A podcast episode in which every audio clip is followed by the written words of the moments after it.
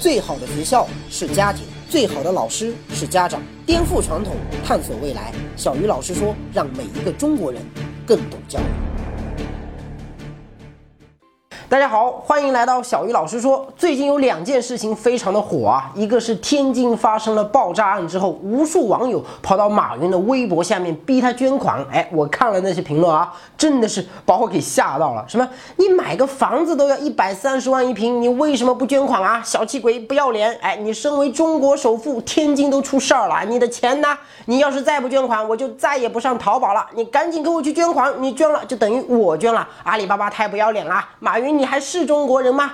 这些都是网友对马云的讨伐啊！别怪我太直白，我一直觉得这个世界上有两种正义感，一种叫正义感，而另外一种呢叫无知的正义感。当无知到了一定程度的时候，就会变成无耻。很明显啊，这些逼捐的人应该属于。第二种，如果说在马云的微博下面只有那么一两个奇葩上来说要他捐款啊，那我们还能理解，毕竟再完美的教育也会有漏网之鱼嘛，培养出个别思想发育不太正常的活宝，那也算很正常。然而，当你看到成千上万的人像蚂蚁一样，带着那种邪恶的目的出来伸张所谓的正义的时候，你就会觉得这个事儿非常的可怕。因为当群体丧失思考能力、丧失那种基本的是非判断能力的时候，这样的群体最容易被人煽动和利用，也最容易成为祸害国家和社会的根源。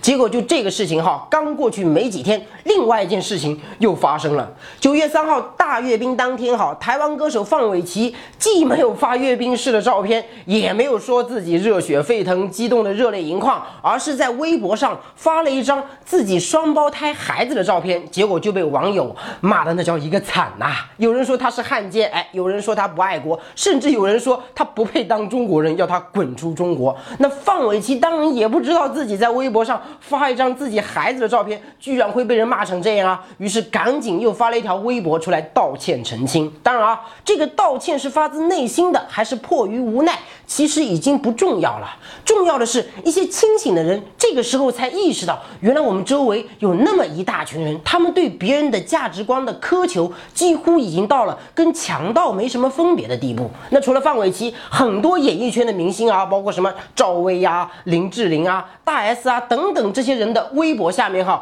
同样因为在阅兵式当天没有贴出红旗，或者没有说什么这盛世如你所愿之类的话，而被人骂得狗血淋头。所以最近很流行一个词哈，叫道德绑架，什么意思呢？就是我要求你必须得按照我的道德标准来做事。哎，我哭的时候你得跟着我一起哭，我笑的时候你得跟着我一起笑，否则你就是不道德。那我们今天就好好的聊一聊这个所谓的道德绑架。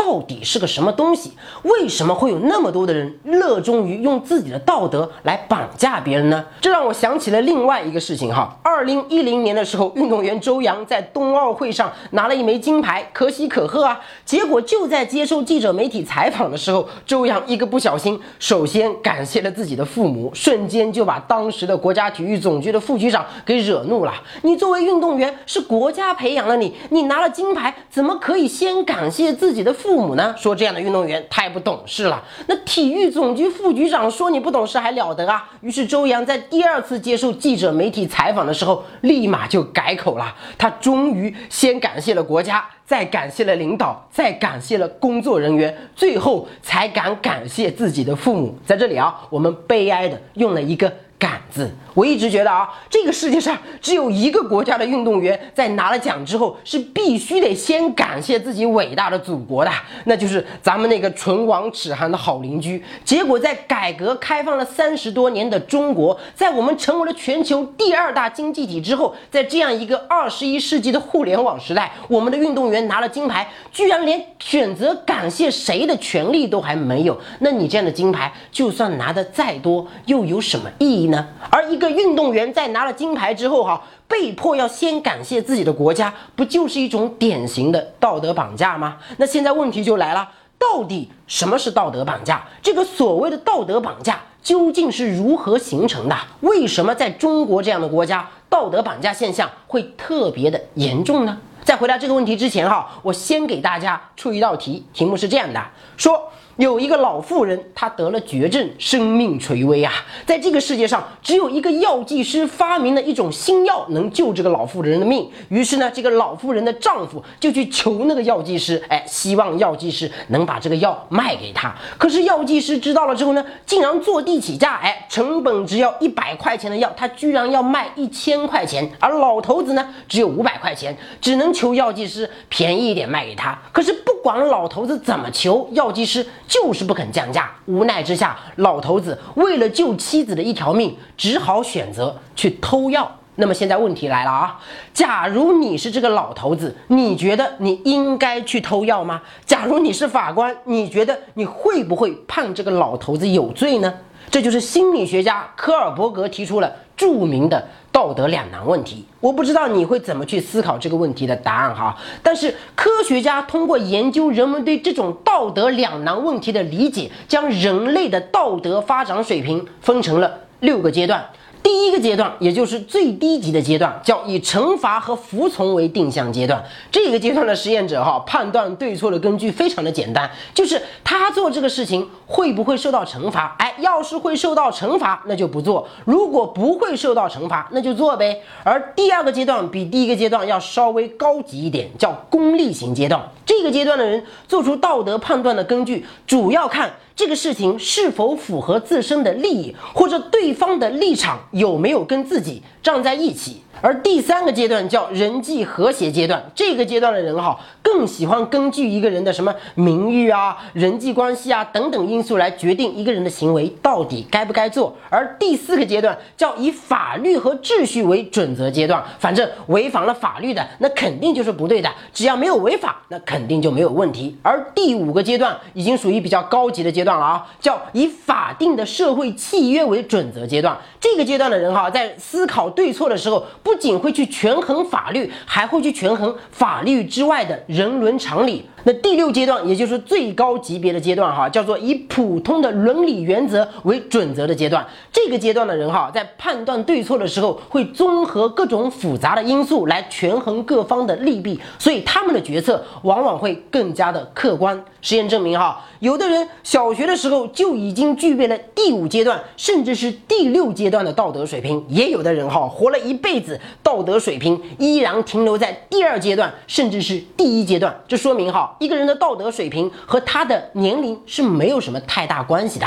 那不同道德阶段的人到底有哪一些根本的差别呢？如果仔细研究，你就会发现啊，当一个人的道德水平越低的时候，越倾向于根据固定的标准答案来判断事情的对错，所以他往往会有一个非常简单的参照物。哎，符合这个参照物的，那就是对的；如果不符合这个参照物，那肯定就是错的。你比如说，处在第一阶段的以惩罚。或者服从为定向的人哈，他们判断这个案例的标准，就是因为偷东西会被警察抓起来嘛，会受到惩罚嘛，所以他肯定是不对的，以至于是不是救人或者为什么偷啥的，那根本就不重要啊。那第二阶段的人也是一样啊，他判断这件事情的对错的标准就是利益，哎，有没有好处？这个事情到底值不值？那个老婆对丈夫好不好？如果有好处，那就去做；如果没有好处，那就不做呗。而随着一个人。道德水平的不断提高，他在这个问题上的判断也将变得越来越复杂。而当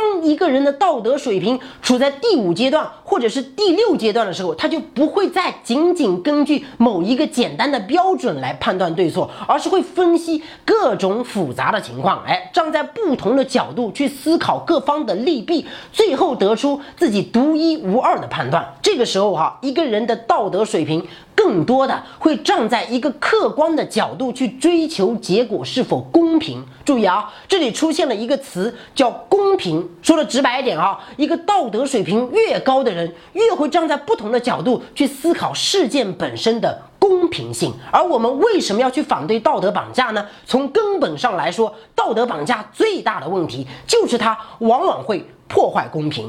想要学习更多的教育知识，赶紧加入小鱼老师说微信公众号吧！在这里，你不仅可以每天收听小鱼老师的六十秒钟语音，还能直接向小鱼老师提问，跟三十五万节目的粉丝一起做各种有趣的教育实验。打开微信，搜索公众号“小鱼老师说”，或者扫一扫我们的微信二维码，我在这里等着你。你比如说我们之前提到过的哈，马云被网友逼捐的例子，因为你觉得人家有钱，你就强迫人家去给遇难的同胞捐款。你做出这种道德判断的根据是因为马云是首富啊，因为马云钱多啊，因为马云经常请客啊，所以我不捐没有关系，因为我穷啊。但是你马云必须得捐。这个时候我对自己行为的判断是我这是在劫富济贫啊，所以我只要强迫马云这种土豪把钱捐出来就可以了，我就等于帮着遇难。的同胞做了一件好事，你看啊，通过能不能得到我方利益来判断对错，这是典型的功利型道德啊。这在科尔伯格的道德发展阶段当中属于第二阶段的道德水平，同时它也是非常原始、非常低端的一种道德判断啊。因为道德水平再高一点的人哈，他就会跳开我方的利益去追求公平。哎，人家马云的钱都是靠自己的双手和智慧挣来的，他有绝对的权利去支。配配自己的合法财产，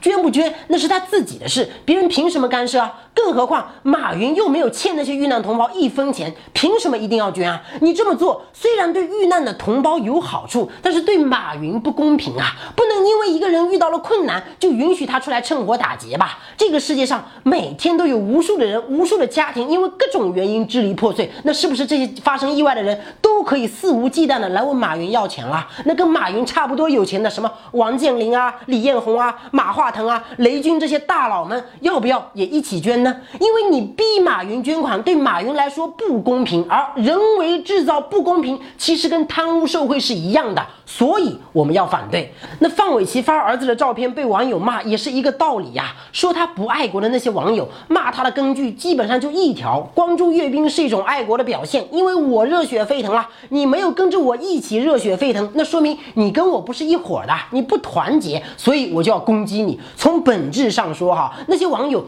表面上是在维护集体的利益，可事实上呢，他们依然是在维护自身的利益呀。因为是在维护利益，所以他们会排挤一切没有选择和自己站队的人。这个和真正的爱国完全是两码事啊。古代那些奸臣杀害忠良的时候啊，都说自己是为了国家，为了黎民百姓，但实际上呢，奸臣排斥忠良。基本上是因为忠良没有选择跟自己站队而得罪了奸臣。因为一个人没有发阅兵照片和一个人爱不爱国完全是两码事啊！人家只是没有做跟你一样的行为而已，然后你就把自己的价值观强加到别人的身上，你这个行为和奸臣排斥忠良有什么差别呢？